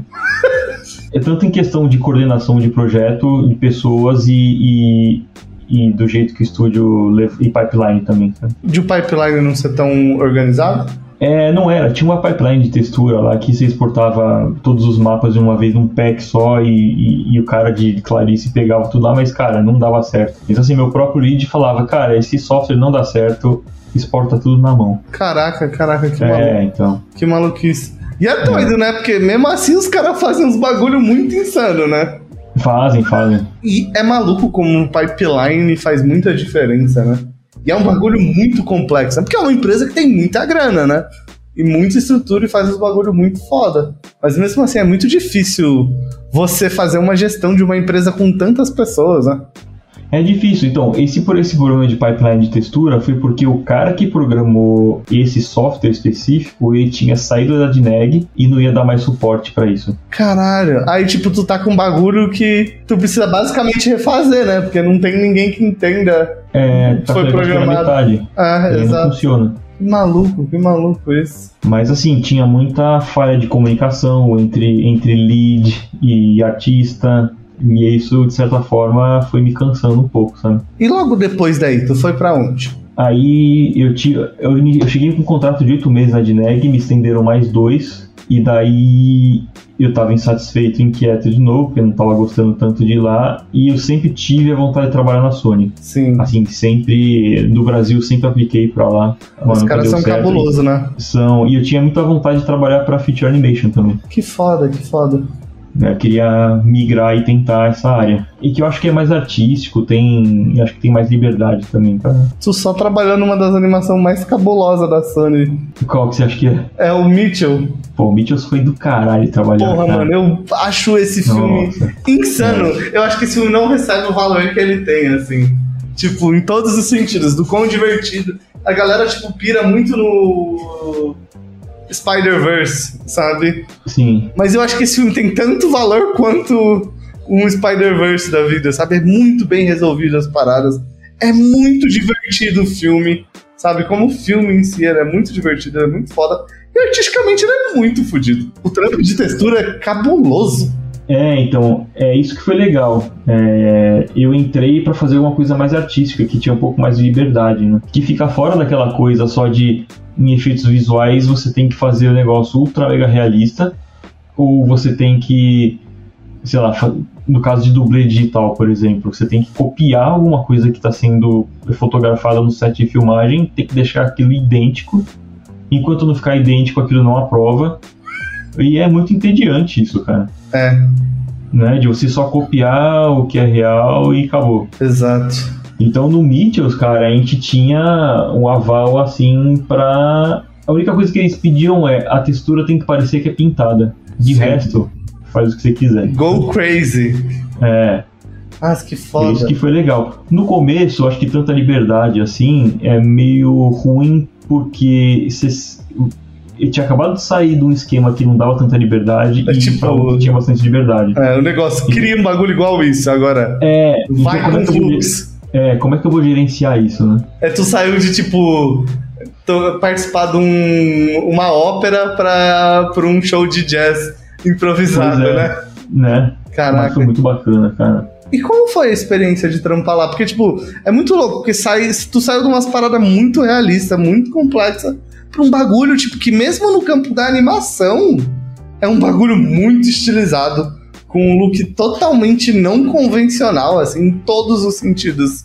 O Família Mitch não, não tem um look convencional. Acho muito foda o jeito que eles resolveram os outlines dos personagens, sabe? Tipo, É, que, você que você consegue ver o pincel do, das paradas na textura, sabe? Do, do Sim, personagem. O jeito que o sombreamento, ele tá, tipo, meio que... Da, tipo, que a sombra, ela tá meio reduzida no personagem. Sabe? Quase É. como se você estivesse passando um pincel um pouco em algumas sombras dos personagens, sabe? É Sim, muito cabuloso, assim. É muito cabuloso. é legal. Eu, eu acho que deu, deu, pra, deu pra me reinventar, assim, no modo de fazer textura. Porque, assim, realismo você não pinta tanto, a não ser que seja alguma criatura, alguma coisa que você não consiga fazer com foto, né?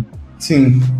E, e, e quando você tem um trabalho que é todo no pincel, que é como se você estivesse pintando uma tela em branco, nossa, cara, é muito legal, é muito divertido fazer isso. Ai, que foda, que foda. É, acho que supre muito, supre muito da criatividade que a gente tem que extravasar, assim, como, Sim. como artista 3D mesmo. né? E nesse trampo você teve a oportunidade de fazer bastante coisa? No Mitchells, no Mitchells nem tanto, porque eu entrei mais pro final dele. Então eu passei quatro meses no filme. Mas você fez o Vivo também, né? Que também é muito bonito. Eu fiz o Vivo, o Vivo eu já fiquei mais tempo, o Vivo eu fiquei 11 meses nele. É bonito. Tem uns, eu tava vendo no seu portfólio, tem uns assets tipo, muito bonitos. É, ao vivo. A Sony, na verdade, assim, depois do primeiro Spider-Verse, ela começou a atacar muito pra esse lado mais de mudar muito a estética dos filmes. Eles saíram da parada realista, né? Saíram daquele cartão realista e fofinho, que é, que é o normal que, por exemplo, a Pixar tem. Que A Disney, a Disney, quando era só Disney, tinha e tal. a Illumination, né? É, então.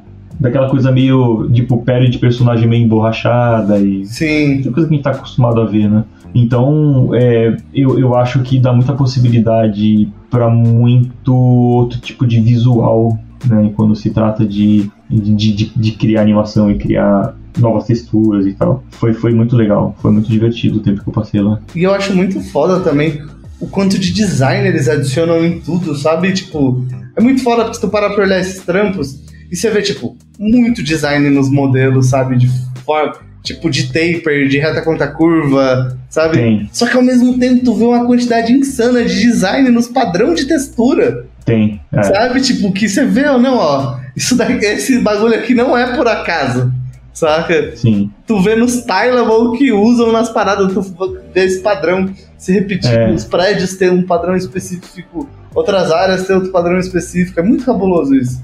Sim, assim como no Mythos a gente tinha só uma diretriz, que era é, tem que parecer pintado, no Vivo a gente tinha uma diretriz que é você tem que ter forma geométrica na textura, sempre. Que né? Não importa qual seja, mas assim, abusa de forma geométrica, as sombras tem que ser. O breakup da sombra tem que ser geométrico e tal. Então dentro disso dá pra pirar muito. Dá pra caramba, né? É. Nossa, é, é é muito da hora. Eu, tipo, assisti o Vivo também, é um filme muito bonito. Muito Tipo, bem muito resolvido visualmente, tipo, é muito cabuloso. E a Sony tá Sim. indo cada vez mais nesse caminho, né? De estilizar cada vez mais as coisas. Eles estão. E aí depois do Vivo eu trabalhei no. Eu trabalhei em algum, dois shows da Marvel. Eu trabalhei no The Falcon and the Winter Soldier. Caraca, mas aí você trabalhou em animação e um bagulho de VFX também. Ah, que louco. É que a Sony trabalha com os dois, né? Então às vezes a Eu Marvel. achei que eles dividiam o time entre animação e VFX. A galera faz tudo mesmo. Não, eles puxam assim quem der na telha deles e vai. que maluco. E aí eu trabalhei no final, eu trabalhei no Sea Beast. Ah, que louco. Você assistiu? Sim, caralho, que massa. É. Esse então, esse a parte de design dele é bem diferente também, mas ele, ele, ele volta para aquele lance antigo deles de animação, que é, É, pro look um pouco mais de uma pegada realista. look mais tradicional, né? É, eu acho muito bonito os modelos desse filme. Acho fodido os modelos, acho muito foda. Ah, os modelos de personagem, o design das paradas, o design dos monstros também. Eu também, curto pra caramba, eu acho bem, bem- super bem resolvido.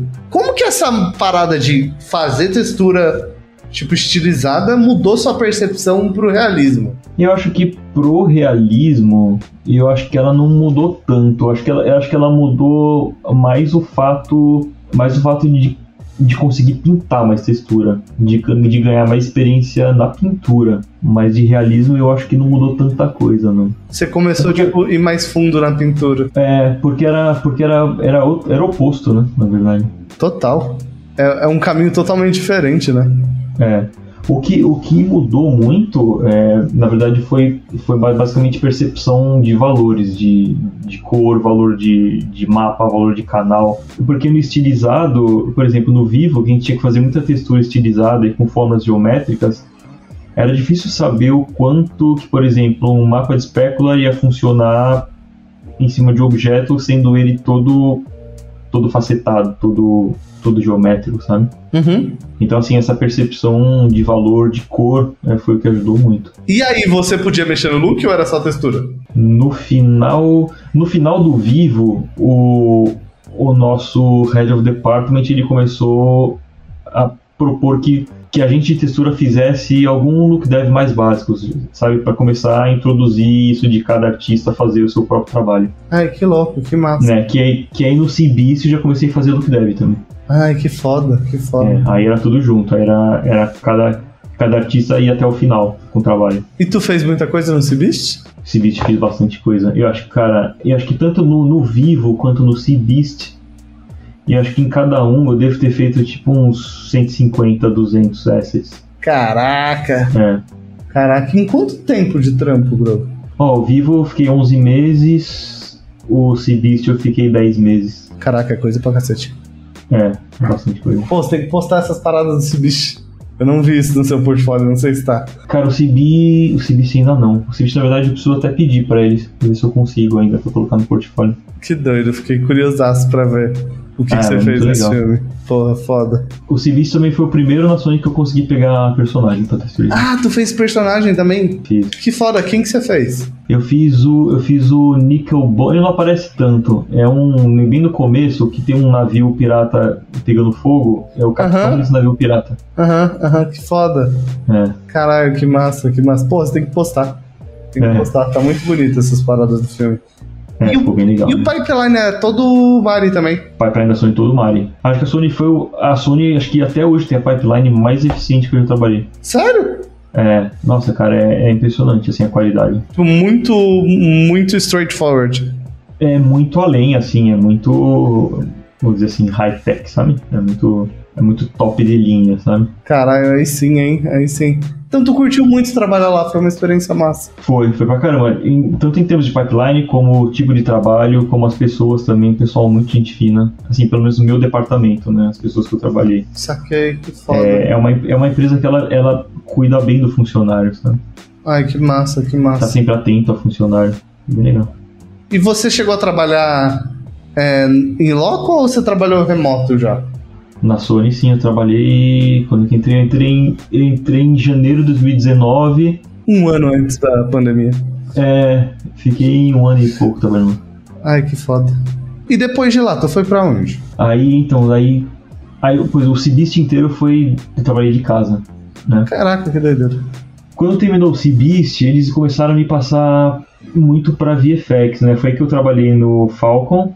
Eu trabalhei no. Ai, qual que foi mesmo? Esqueci o nome agora. É o Doctor Strange, o último que saiu. Ah, saquei.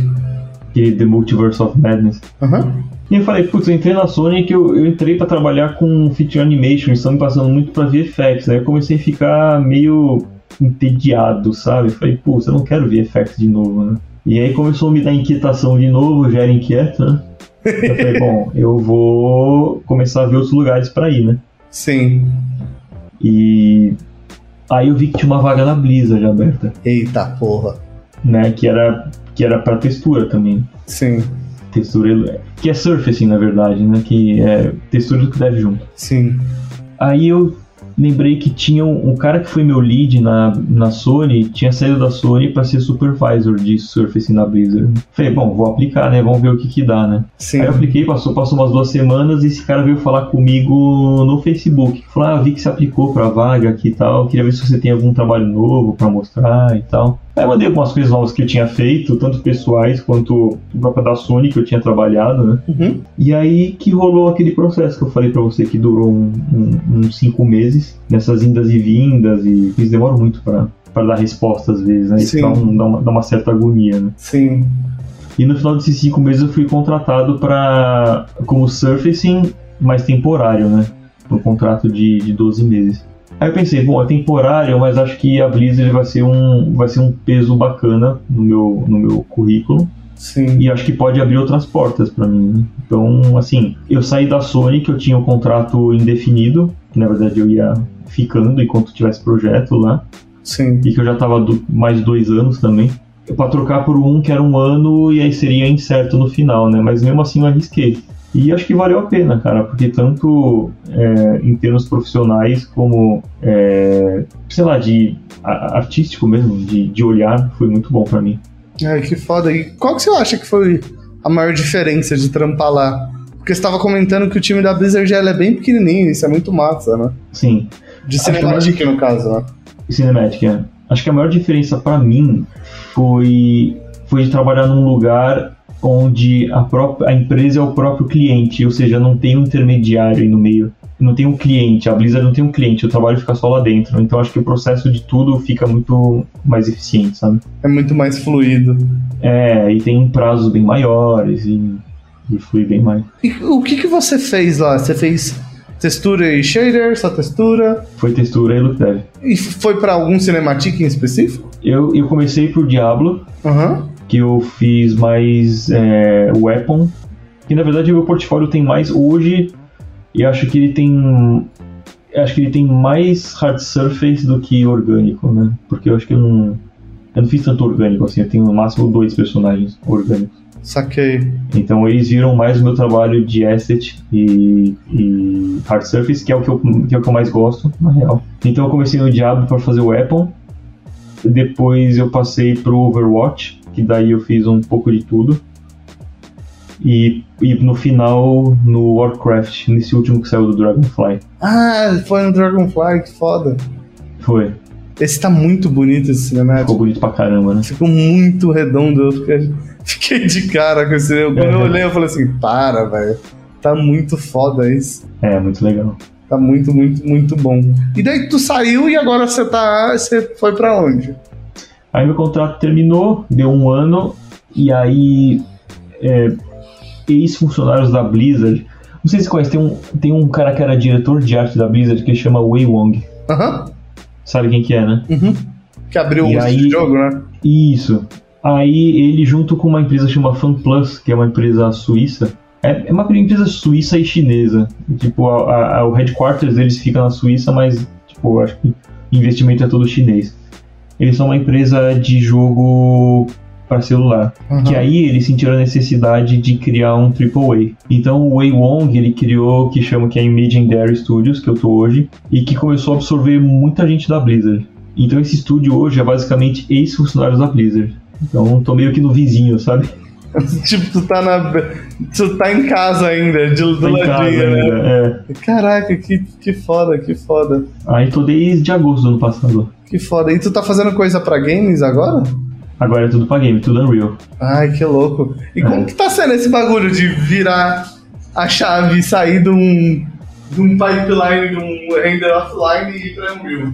Cara, é um treco que dá uma explodida na cabeça, viu? No começo. Em que sentido você diz? Ah, de, de ferramenta, é, de node, dos próprios sistemas dele, da plataforma. Então, é, é, para quem tá muito acostumado a fazer render offline, tem, tem muito node dentro da Unreal e o jeito que ela trabalha também é totalmente diferente, né? Então, assim, são nodes que fazem a mesma coisa que no render offline, mas que tem outro nome, sabe? Saquei, E- Então, acostumar com esse tipo de coisa que é mais complicado. saquei. E o processo que tu tá achando, tipo, de, de trabalhar num render real time? Quais são as vantagens que você vê desse processo de, de surfacing num render real time? Eu acho que a vantagem é que é mais eficiente. Você consegue ter feedback muito mais rápido do que do que em render offline. Apesar de que render offline hoje tem, se você trabalhar com GPU, você consegue ver tudo real time, né? É, dependendo do renderizador que você tá, bota umas 3, 4090 já era. Sim, sim. Mas Unreal, cara, por exemplo, eu tenho uma eu trabalho com notebook aqui em casa hoje. E meu notebook não tem uma placa muito assim. Cabuloso. Aham. Mas mesmo assim, cara, eu consigo ver é, muita coisa pesada em real time que, que é muito mais eficiente do que você ter que fazer um render ou você tem que ter uma placa GPU para renderizar aquilo em tempo real para você ter feedback daquilo que você está fazendo. Então acho que essa até é a maior vantagem que eu tô vendo hoje. Tu acha que essa parada vai vir pra tudo, mesmo que nem a galera acha? Vai chegar uma hora no renderizador offline? Cara, eu acho que sim, viu? É, a gente vê por aí essas demos, sei lá, tipo de lançamento de Unreal 5, 5.1 e vê o que, que o pessoal tá fazendo com o jogo. Eu não sei se você viu um cinematic do jogo do Dune. Vi, vi. Cara, aquilo é absurdo. Ah. Aquilo é tudo Unreal. É, eu, uma parada que eu fiquei bolada que eu vi esses dias foi o trampo que o Glauco fez no, no, no jogo lá, o, Ah, do Callisto Protocol, cara, é absurdo aquilo. o trampo de dublê digital. É, então. Eu fiquei assim, eu falei, meu Deus, que merda é essa que esses caras acabaram de fazer? Porque tava muito insano. Eu acho que assim, o nível tá subindo muito e, e, e você vê, já tá é, tão bom ou melhor do que um do que um, um filme, cara. É. Só que eu achava isso. Até eu ver Avatar. Puta, tem que ver esse filme, cara. Até eu ver o Avatar 2. E daí eu falo assim, caralho, não. Beleza, tá muito cabuloso, tá muito outro nível. A galera tem um outro nível, tem um outro benchmark aí estabelecido a partir de agora. Que eu achei muito cabuloso, grupo. Muito, tipo, eu, eu achei que eu fosse ver um bagulho. E eu falei assim, porque hoje, né? A gente vê tudo. E é- tem, tem 3D, hoje pode tudo, né? Nada, nada é impossível criar. Mas, mano, foi muito impressionante olhar. A, tipo, a história é aquilo, né? Avatar. Mas, mano, visualmente é um bagulho chocante. Eu nunca vi um trampo 3D de VFX tão polido na minha vida, assim, ponto. O que te chamou mais atenção foi qualidade de personagem ou geral, tipo, É efeito? tudo, é, não, é tudo, é tudo, é tudo. É tipo, a qualidade do look dev de textura, a qualidade de simulação de tudo, tipo, a- o nível da animação facial. Eu nunca vi um filme com esse nível de facial, sabe? É num nível assim, sabe aquela boquinha meio capenga que fica no, nos personagens, independente Sim. do dublê digital que queiram fazer? Não tem mais. É perfeito, os malucos resolveram. Saca? Tu olha assim e você fala, meu Deus, Não causa aquele estranhamento, né? Que Você fala, Não. hum, isso é 3D, cara. Grupo, foi a primeira vez que eu assisti um filme e eu falei, teu cu, os caras foram no planeta alienígena e filmaram, Filmaram essa, filmaram essa merda. Não Os, pode. os navios existem mesmo, né? Exato. Essa porra existe, não pode ser verdade. Verdade que os caras fizeram isso em CG. E, mano, é muito cabuloso, porque os personagens estão com água em volta toda hora. Aí a água escorre do corpo, aí tem um personagem humano em- bem integrado pra caralho no rolê. Acho que o nível de polimento é muito alto, assim, sabe? Tipo, parece que é uma parada que, tipo, não foi um. Ó, o filme tem um deadline, a gente tem que entregar. Não foi. Se não tá bom, volta. Se não tá bom, volta. E vamos polir essa porra até ficar uma parada muito fodida, sabe? Então, mas olha só, quando eu saí da UETA, que foi em, 2010 em 2018, eles já estavam começando a se preparar pro filme. Imagina, ó, 2018. Você vê. Quanto, tempo, acho que cara. não tem, tem, não tem filmes. Sei lá, eu tava conversando com um amigo, ele tava me falando que a maioria dos filmes de VFX hoje em dia ficam no máximo um ano em um estúdio, né? Isso ainda é muito, Pois é. sabe? Então, mas é que, é- então, mas é que tem a maioria dos filmes é que ele é distribuído em vários estúdios. É. né? Eu não sei como é que foi o Avatar, eu acho que foi dedi- dedicado pra UETA, né? A o ILM fez alguma cena só no final. Fizeram. É. Fez mas bem pouquinha coisa, mas ó, cabulosíssimo. Vale a pena. Eu fiquei tipo de cara com tudo, assim, chocado com umas coisas num nível assim que eu falei, não, não pode, velho. Não pode, é zoeira que eu tô vendo isso. Tipo o trampo de design também, de construção de universo, sabe? Sim. Porra, tu olha lá as paradas que o Fausto fez, tu fala, caralho, que bagulho cabuloso. É muito Então é legal, é legal ouvir de alguém da área que alguma coisa impressiona ainda. É. Acho que isso é um bom parâmetro. Me deu uma reinjeção de ânimo, assim, porque eu sempre olhava as paradas e ficava, ah, beleza. Não, eu olhei isso e falei, caraca, velho, eu não, eu não sabia que isso podia acontecer hoje em dia, que eu podia ficar chocado com um trampo de olhar uma parada e falar assim, nossa, os caras que avançaram no nível que eu não tinha visto antes. E acho que o filme tá meio que provando, né? Que ele Sim. chocou geral, porque o bagulho já fez 2 bilhões em um mês. E, cara, o, é, o James Cameron é um, é um. Cara, é absurdo o quanto que ele faz de bilheteria. Ele é cara. uma máquina, né? O cara é. Ele é um mestre da, do, do filme mainstream, né? Do filme família, o filme pipoca. Ele domina essa arte de um jeito que ninguém domina. Quer dizer que o Thanos ficou no chinelo, então. Mano, cabuloso. É muito sinistro. é porque o facial dele tem uma parada que, tipo, sabe a sutileza? Eu não sei. Às vezes você vê essas animações, tipo, mesmo do Thanos, que é muito foda e é muito cabulosa. Tipo. O Thanos é uma dos mais pertos que eu acho que não tem aquela estranheza da bocas. Mesmo que a, a- o design do personagem seja muito mais estilizado, né? Ele tem um queixão, a estrutura facial dele é bem diferente. Os navios, basicamente, ele só tem um olho maior, mas a maior parte da estrutura do, do rosto dele é be- bem dentro da anatomia humana, né? É, então fica muito, fica muito fácil você perceber qualquer, O erro, né? coisa que esteja errada, né? É, aí você olhar isso e ver, caraca, não tem nada errado nisso. Nossa, é muito insano essa porra. É muito cabuloso. Eu tava lendo um- uma thread do. Da- sabe aquele Before and Afters VFX? Sim, sim. O cara, o supervisor, falando que os caras simularam o pelo do Pit Fuzz dos personagens. Puta, sério, cara. Aham. Eu falei, não, tá de zoeira, velho. Não pode, não pode, não pode. Ele falou: ah, não, esse é o primeiro filme também que tem colisão de todos os pelos, sabe? É tipo, simular, a gente simulou todos os hair individual mesmo. Com colisão entre si e tal, a parada toda. Tipo, eu falei, caralho, velho. E dá pra ver isso tudo no filme, assim. Cara, você de a design. engenharia por trás disso? Ah, porra, tu é vê. muito absurdo, Tu cara. vê o, o. Os créditos, grupo. É tipo uns. É, trocentos mil artistas, mas 150 cientistas, sabe? Acho que é o maior departamento de pesquisa e desenvolvimento que eu já vi num filme, assim. é muito cabuloso, assim. Eu falei, caralho, os caras contrataram cinco universidades para fazer a ferramenta do rolê. É muito é, obrigado cabuloso. Stanford pela consultoria. é, Stanford, Harvard, é. MIT, tipo, a parada toda. É muito cabuloso. É um nível de 3D muito fora da curva, assim. Então foi. Acho que vale a experiência no cinema, vale no IMAX pra caramba, assim. Pra quem quer curtir o visual do filme, com certeza é uma experiência foda, assim. Ah, é legal saber, cara, porque. Eu não sei, cara, eu não sei o que você acha disso, mas hoje a gente tá muito. É, puta, cara, é muito Marvel, muito Marvel toda hora, cara. É, eu não aguento mais assistir essas porra de filme, você não vê, né? Eu não é, assisto assim, mais nenhum.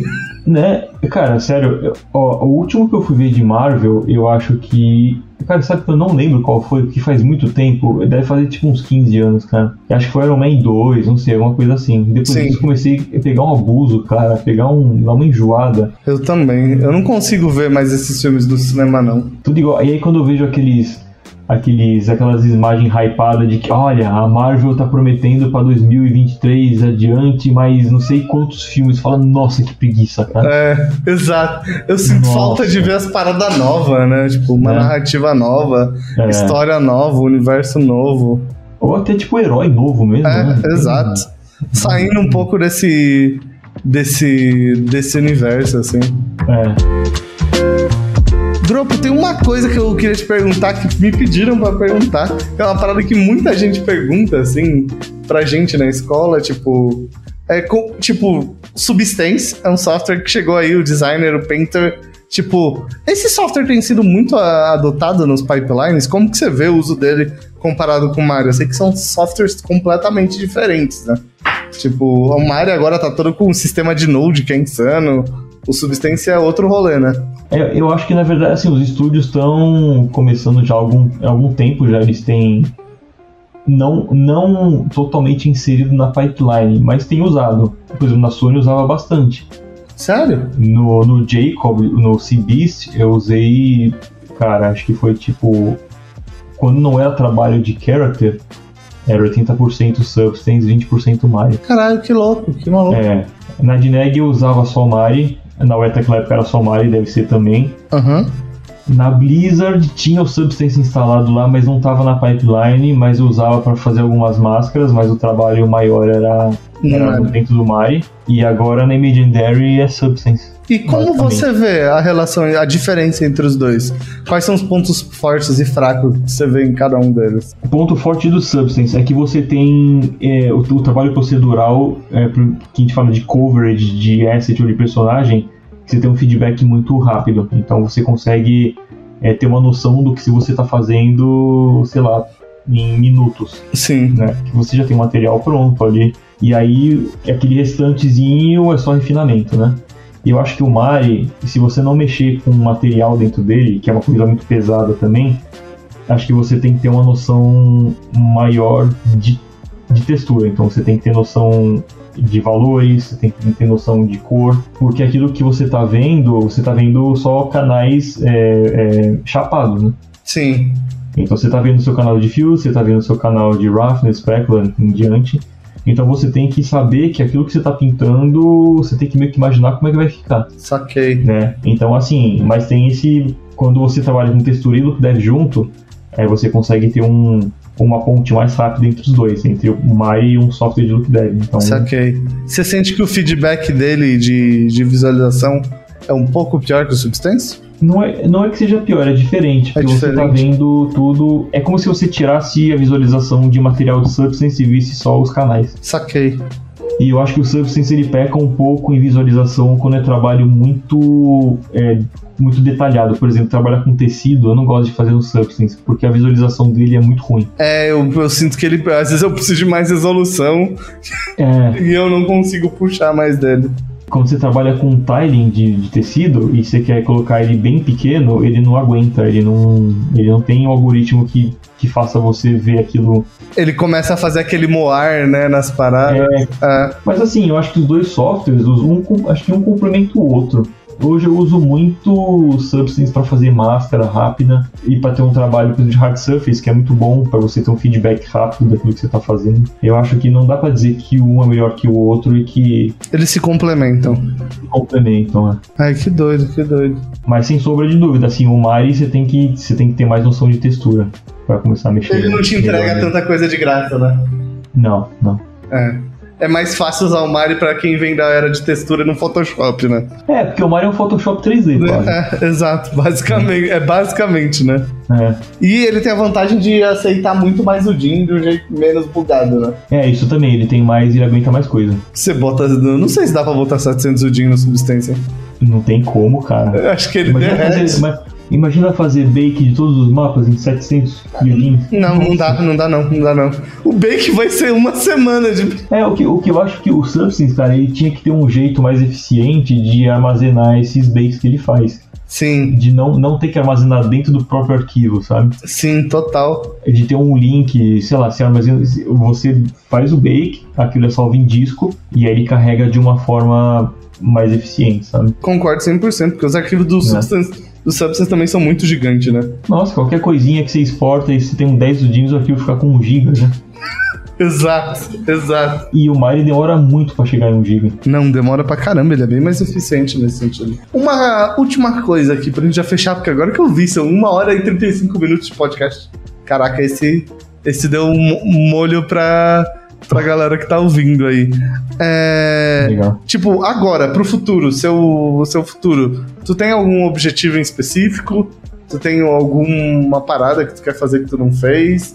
Eu acompanho você no Instagram e eu vejo que você mexe muito com miniatura também. De pintar muito miniatura. Eu acho isso muito maneiro. Curiosidade. Sim. Cara, pro futuro, eu acho que eu tô assim.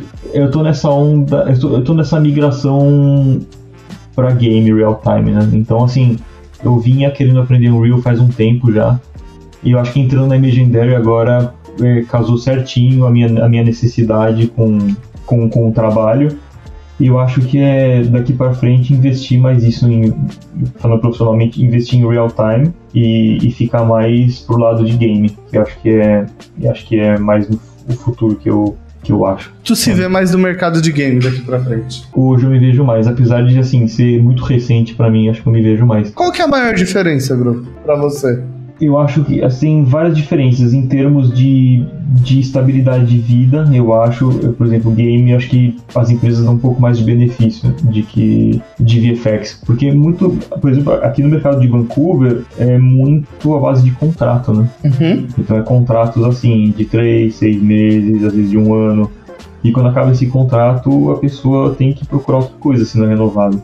Em empresa de game, normalmente as pessoas são staff, né? São ah, são fixas. Ah, é, são fixas. Que então louco. isso eu vejo como uma grande vantagem para mim também. Hoje, hoje é o que eu procuro mais, né? E eu acho que de game, voltando no lance da Blizzard, é o fato do estúdio não ter exatamente um cliente que ele tem que mostrar algum trabalho. Então, assim, a própria, o próprio estúdio é o próprio cliente. Então o trabalho não sai de lá de dentro, o trabalho é revisado lá dentro, Sim. tem mais prazos para fazer. Sim, que maluco. E e eu acho que também a, a, pandemia me deu muito a noção de que entretenimento pra gente é muito necessário, sabe? Total, né? 100%. É, então eu acho que jogo, game vai estar tá sempre aí, vai crescer cada vez mais. Então é um mercado que. Que tá em franco crescimento, né? É. é, então. Total, total. E, e última coisa, grupo se a, pessoa, a galera quiser aprender com você, você falou que tu faz mentoria, não sei se é aqui no Brasil, se é fora, como que a galera faz? Tu tem algum curso, algum rolê, algum lugar onde a galera possa aprender com você? Hoje eu dou mentoria aqui na Think Tank, que é a escola, né? Uhum. Então eu, eu, eu, pego os alunos mais ou menos no.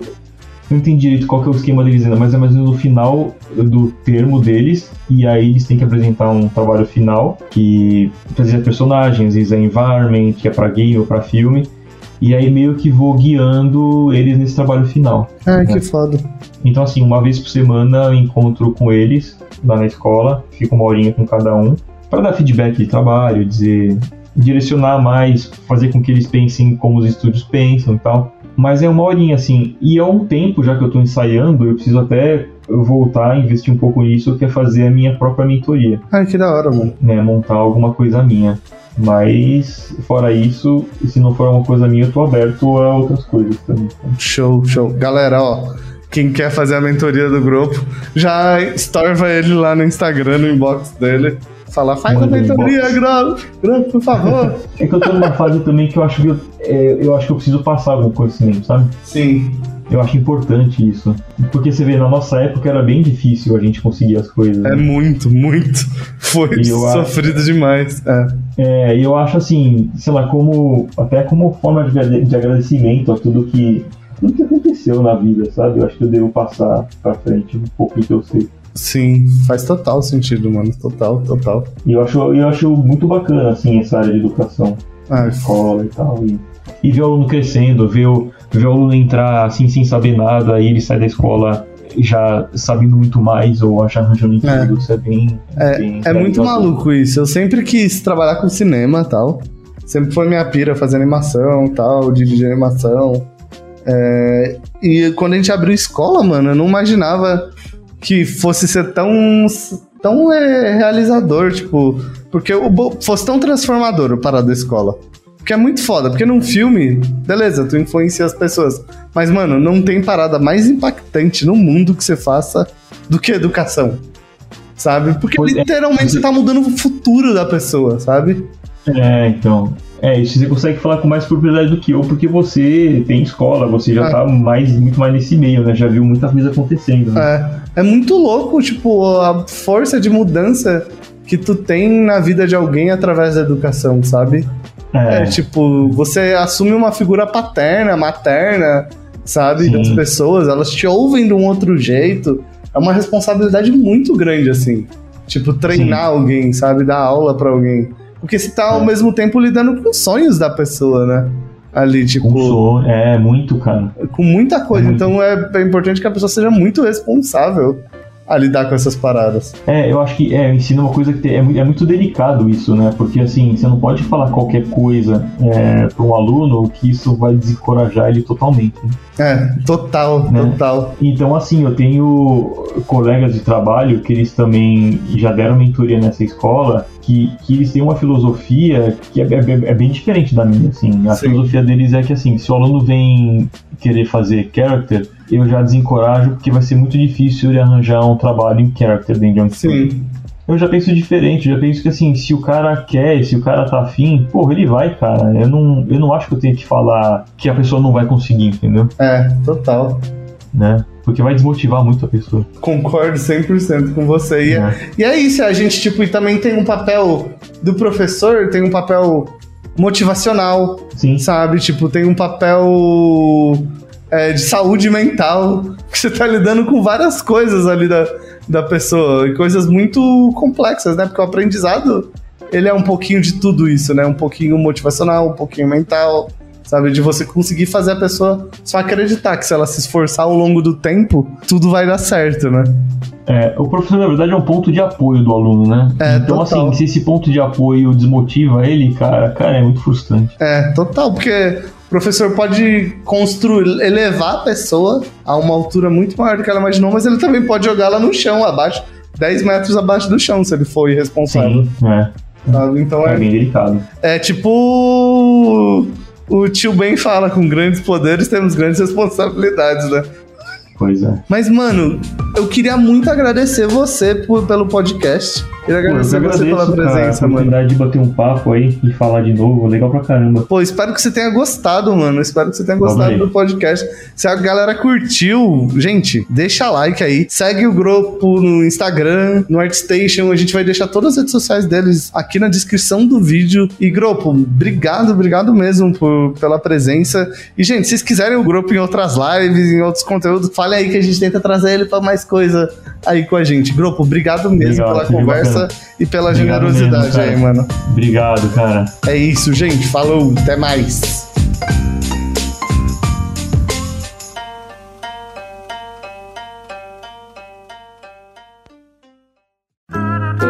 Programa editado por Doug Bezerra.